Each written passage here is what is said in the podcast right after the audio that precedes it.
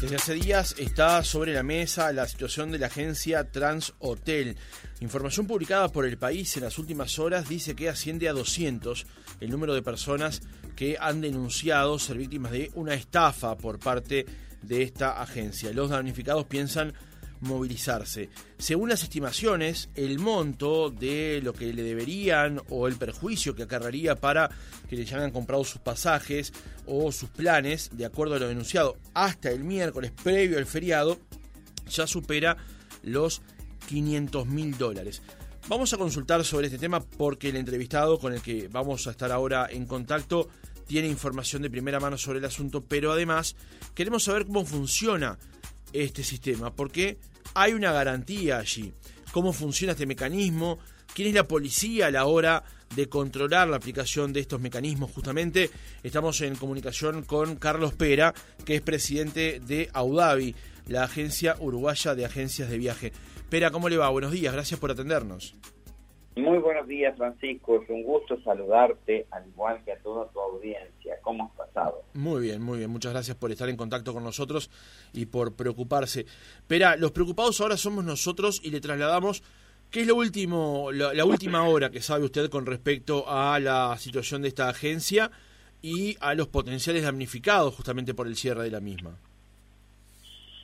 Bueno, a ver, mucha, mucha novedad de última hora no hay, pero a ver, en primer lugar desde la asociación nuestra no nos apena mucho y nos congratulamos con eh, los pasajeros que en realidad son eh, este, principal eh, nuestro principal valor.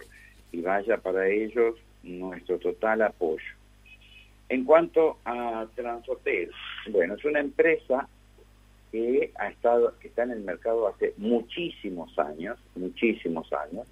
Personalmente conocemos al actual director, es un tipo que ha trabajado toda la vida de forma incansable, este, y presumimos que eh, la pandemia, más algún problema de gestión, eh, más porque he conversado con él, tiene varios clientes que tienen para con él deudas muy grandes, creo que lo han llevado a esta lamentable situación, cosa que desde nuestra asociación lamentamos enérgicamente. En cuanto a cómo funciona eh, el, el, sistema, te cuento. Transhotel es una agencia que está inscrita en el Ministerio de Turismo, que tiene los avales al día, o sea, sus avales están vigentes hasta el 30 de mayo del 2023, eh, tiene los, eh, el aval máximo y esto funciona de la siguiente manera. Si no se llegó a un acuerdo con el empresario, este, eh, la persona que se sienta perjudicada debería de concurrir, bueno, hay tres mecanismos, debería una de las formas es concurrir al Ministerio de Turismo llevando todas las facturas, recibos o documentos que pueda acreditar lo que está denunciando. El Ministerio de Turismo hace inmediatamente un informe a la compañía aseguradora, que en, estos casos son dos, uno es el Banco de Seguro del Estado y la otra es Berkeley, este, y eh, una vez que se terminen de recibir todas las denuncias, bueno, se accionará el, este, el seguro. Ahora también está pasando cosas también de, de última hora y de primera mano, en donde, por ejemplo, mucha gente hizo la denuncia en el Ministerio de Turismo, después arregló con el propietario, eso significa que el propietario le realizó la devolución de los dineros, pero la denuncia no fue levantada por parte del damnificado. Entonces lleva todavía un poco al enrarecimiento de los números finales. Eh, el número final, en realidad, Francisco, yo no te lo puedo decir, no porque no quiera, sino porque no lo sé, porque la asociación, la asociación no tiene una injerencia a ese respecto.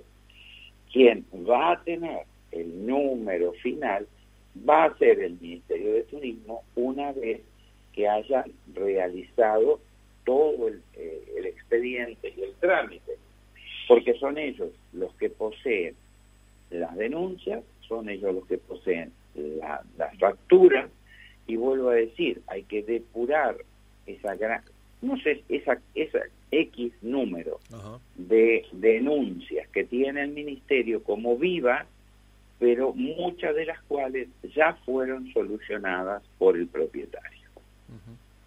Bien, pero quería hacer una consulta específicamente con respecto al tema de las garantías, porque usted ha este, puesto eh, énfasis con respecto a eso, sabiendo que es una actividad que tiene el respaldo de una garantía, que además, como usted mencionó en el caso de Transhotel, están inscriptas las agencias y también están al día justamente con sus obligaciones.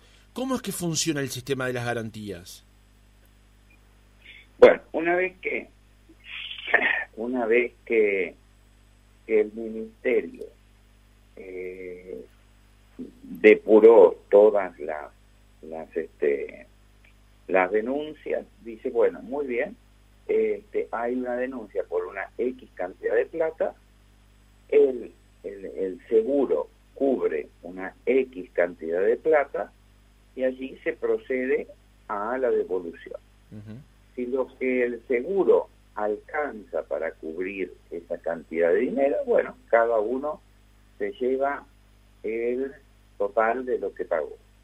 Si no alcanza, bueno, en esos casos habría que ver, pero a priori y opinión personal se hace una división a prorrata, se hace un prorrateo entre lo total reclamado y la plata a, repartir por, de parte del seguro. Pero las eh, garantías exigidas por parte del ministerio son en relación a qué monto, digamos? La, la, la garantía máxima exigida por el Ministerio es de un millón cuatrocientas mil unidades indexadas, lo que hablaría de eh, una cantidad aproximada, ¿no? De unos 180, 190 mil dólares. Bien y esa garantía es la máxima exigida por el Ministerio en cualquier caso, independiente de las ventas que tenga esa agencia. No, a ver, eh, este año, por, por efecto post pandemia, se hizo pues una, se exigieron garantías eh, un poco en franja, o sea, aquellas agencias más pequeñas que tenían una facturación menor, este, se les exigió unas garantías más menores y aquellas agencias que tenían una mayor facturación en función de, los balances se les, se les exigía, eh, o se nos exige, mejor dicho, eh, este, garantías mayores y el Transhotel tiene la máxima, la máxima este, de todas.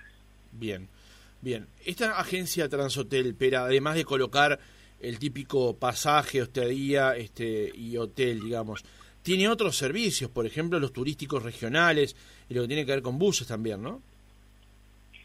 A ver, Transhotel siempre fue una, una, una empresa muy tradicional, muy tradicional de, del Uruguay, en donde históricamente eh, su gran fuerte, o por lo que era conocida, era por el turismo receptivo, como bien tú lo decías, y por el transporte turístico.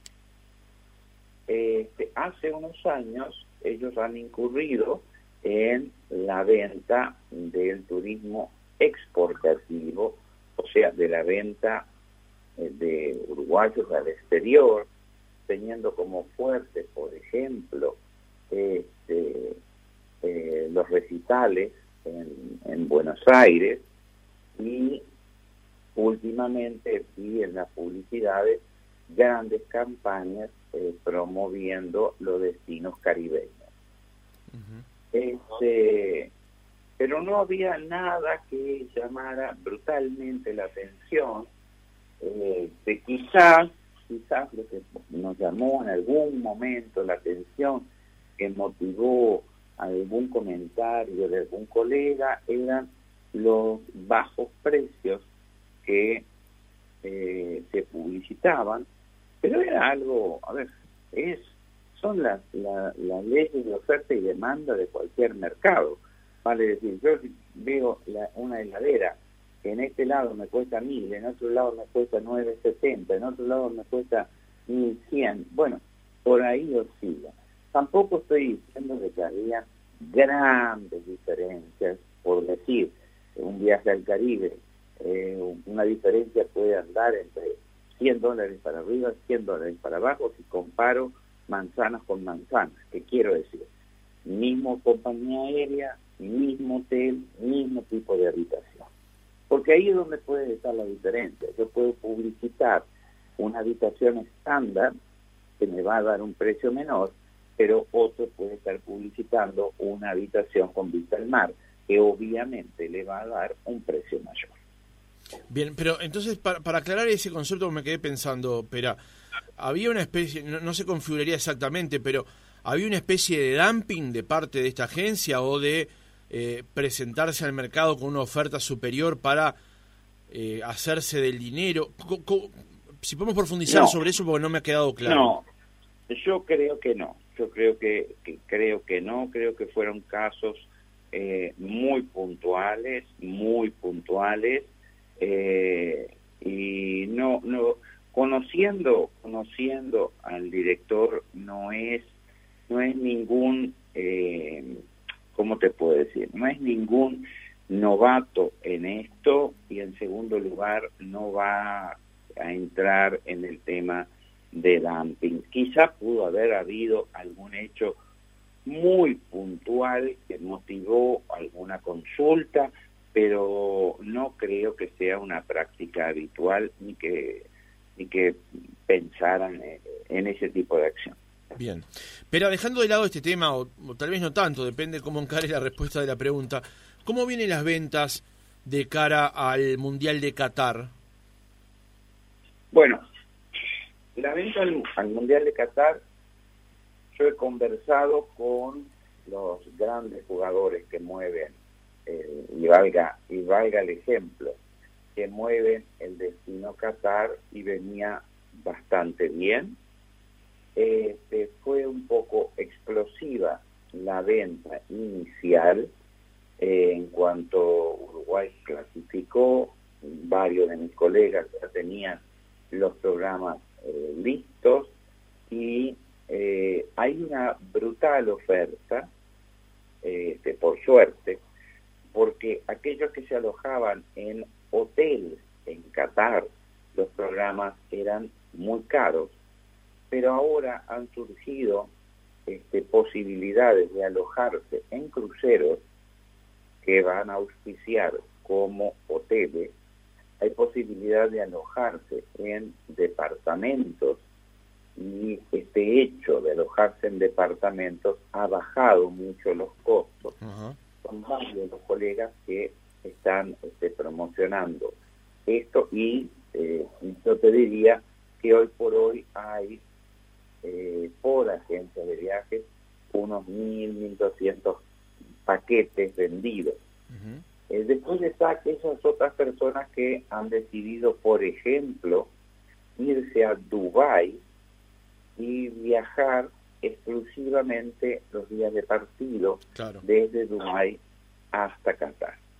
Y después están aquellos que han decidido comprar su ticket aéreo, irse para Qatar y una vez que están allá verán qué hacen.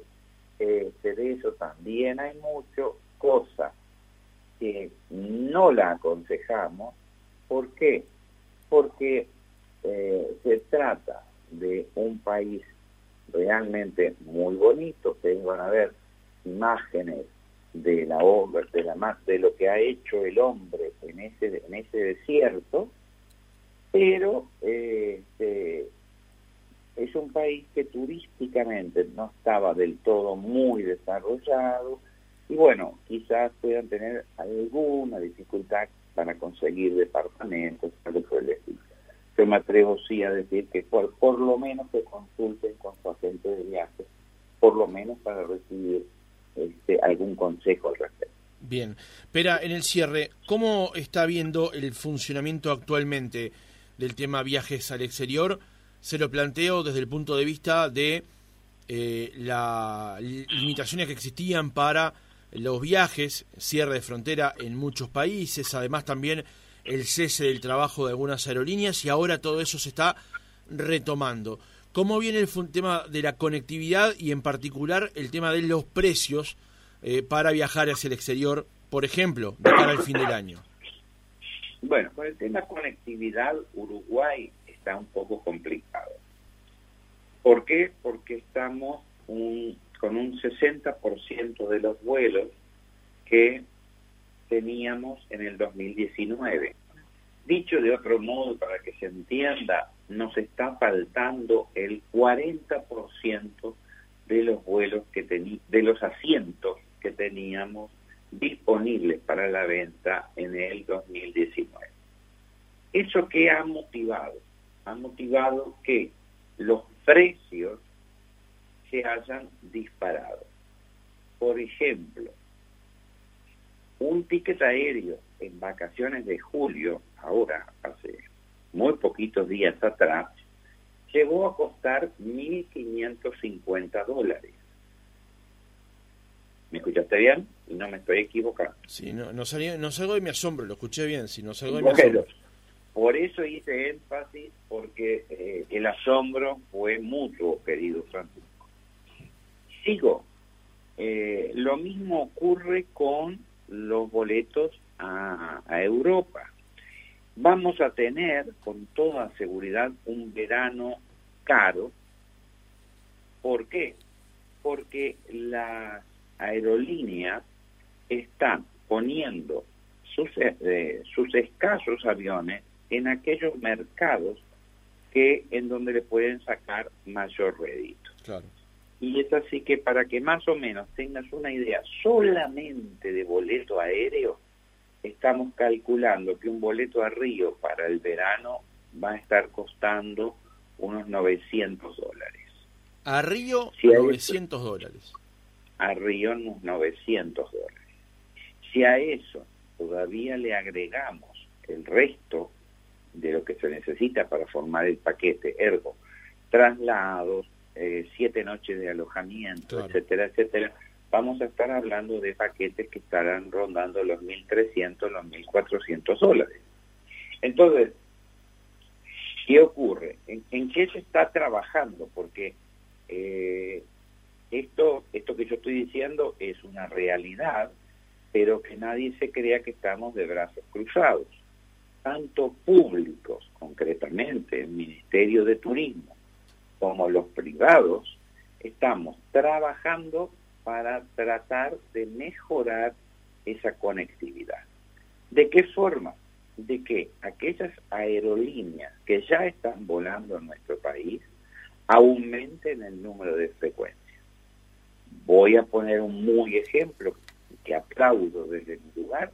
Por ejemplo, Aerolíneas Argentinas ya anunció el aumento de frecuencias un aumento muy interesante de frecuencias para con el Uruguay. Después hablamos con los grandes directivos de, la, alguna de las aerolíneas que vuelan a Europa.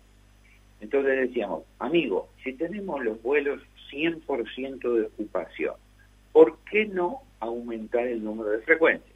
Y acá es donde viene toda la cadena. Nos dicen, sí, nosotros queremos aumentar las frecuencias, pero resulta que por problemas de la pandemia, la fábrica de, aviones que nos tenía que proveer de 20 aviones no nos los entregó. Y hasta que no nos lleguen los aviones nuevos, no podemos aumentar nuestra frecuencia. Entonces, se nota que hay estamos toda, toda una cadena y un engranaje que de a poco hay que ir destrabando.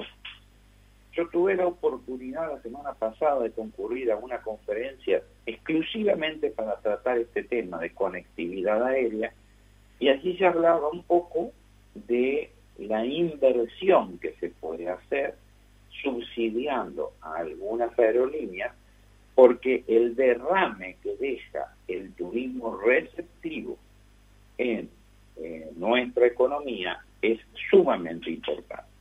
Y yo te lo ejemplifico. Eh, un, turista que llega al, país consume hotel, consume restaurante. Estoy hablando de las necesidades básicas, ¿sí? Claro. Pero dentro del hotel, ¿qué hace? Consume jabón, consume shampoo, consume suavizante de cabello, consume los envases de esos jabones suavizantes de cabello, consume lavadero, consume las medialunas, consume jamón, consume... ¿Se me va entendiendo? Y todo eso es un derrame en la economía, por lo cual el gobierno también percibe sus impuestos. Sí, mire, yo le voy a contar una anécdota personal. Días pasados fui a un almuerzo de ADM, allí en el Radisson, y uno allí advierte probablemente cuando esas cosas este, están, no le da demasiado corte porque asume que están allí. Pero cuando esa actividad no se realiza, los mozos no trabajan, la empresa de gaseosa no vende su gaseosa, el que hace el plato principal y el postre tampoco lo vende, por ergo las empresas que proveen esos productos para confeccionarlos tampoco lo venden. Hay una cantidad asociada de negocios vinculados a un sector este, en particular. Y como dije, eso solo lo advertimos cuando nos faltó durante la pandemia. ¿no? Por eso decimos siempre que el sector de turismo, que es mucho más que viajar, sino también turismo de congresos, turismo de actividades, fue el más afectado en la pandemia. ¿no? Lugar a dudas, sin lugar a dudas. Por eso eh, si hablamos tanto del tema conectividad, tanto del tema conectividad, y que no es solamente porque las agencias de viajes quieren sacar más uruguayos o traer más brasileños, por poner un mero ejemplo, sino que es una industria que derrama en el resto de la economía de una forma muy importante. Y es por eso, si yo no tengo aviones para traerlos, ¿ah? no tengo cómo hacer llegar ese turismo al país. Entonces, es un trabajo que sí se está realizando, en el cual desde mi lugar debo de insistir enérgicamente en que el mismo se realice y se concrete, porque mira, el otro día estaba yo conversando con, uno de los grandes restaurantes de, nuestra capital y me decía, Carlos, necesitamos más brasileros, ¿por qué no vienen los brasileros? Eh, y los brasileños en realidad quieren venir, pero hoy en día no tenemos la suficiente conectividad. Y segundo, si bien los brasileros van, pero de forma impresionante, mira que están en el ranking número uno de los turistas que van a Buenos Aires, Buenos Aires, por su condición de estar muy barata, también es un atractivo para que el brasilero, por ejemplo, haga Montevideo, Punta del Este, Buenos Aires.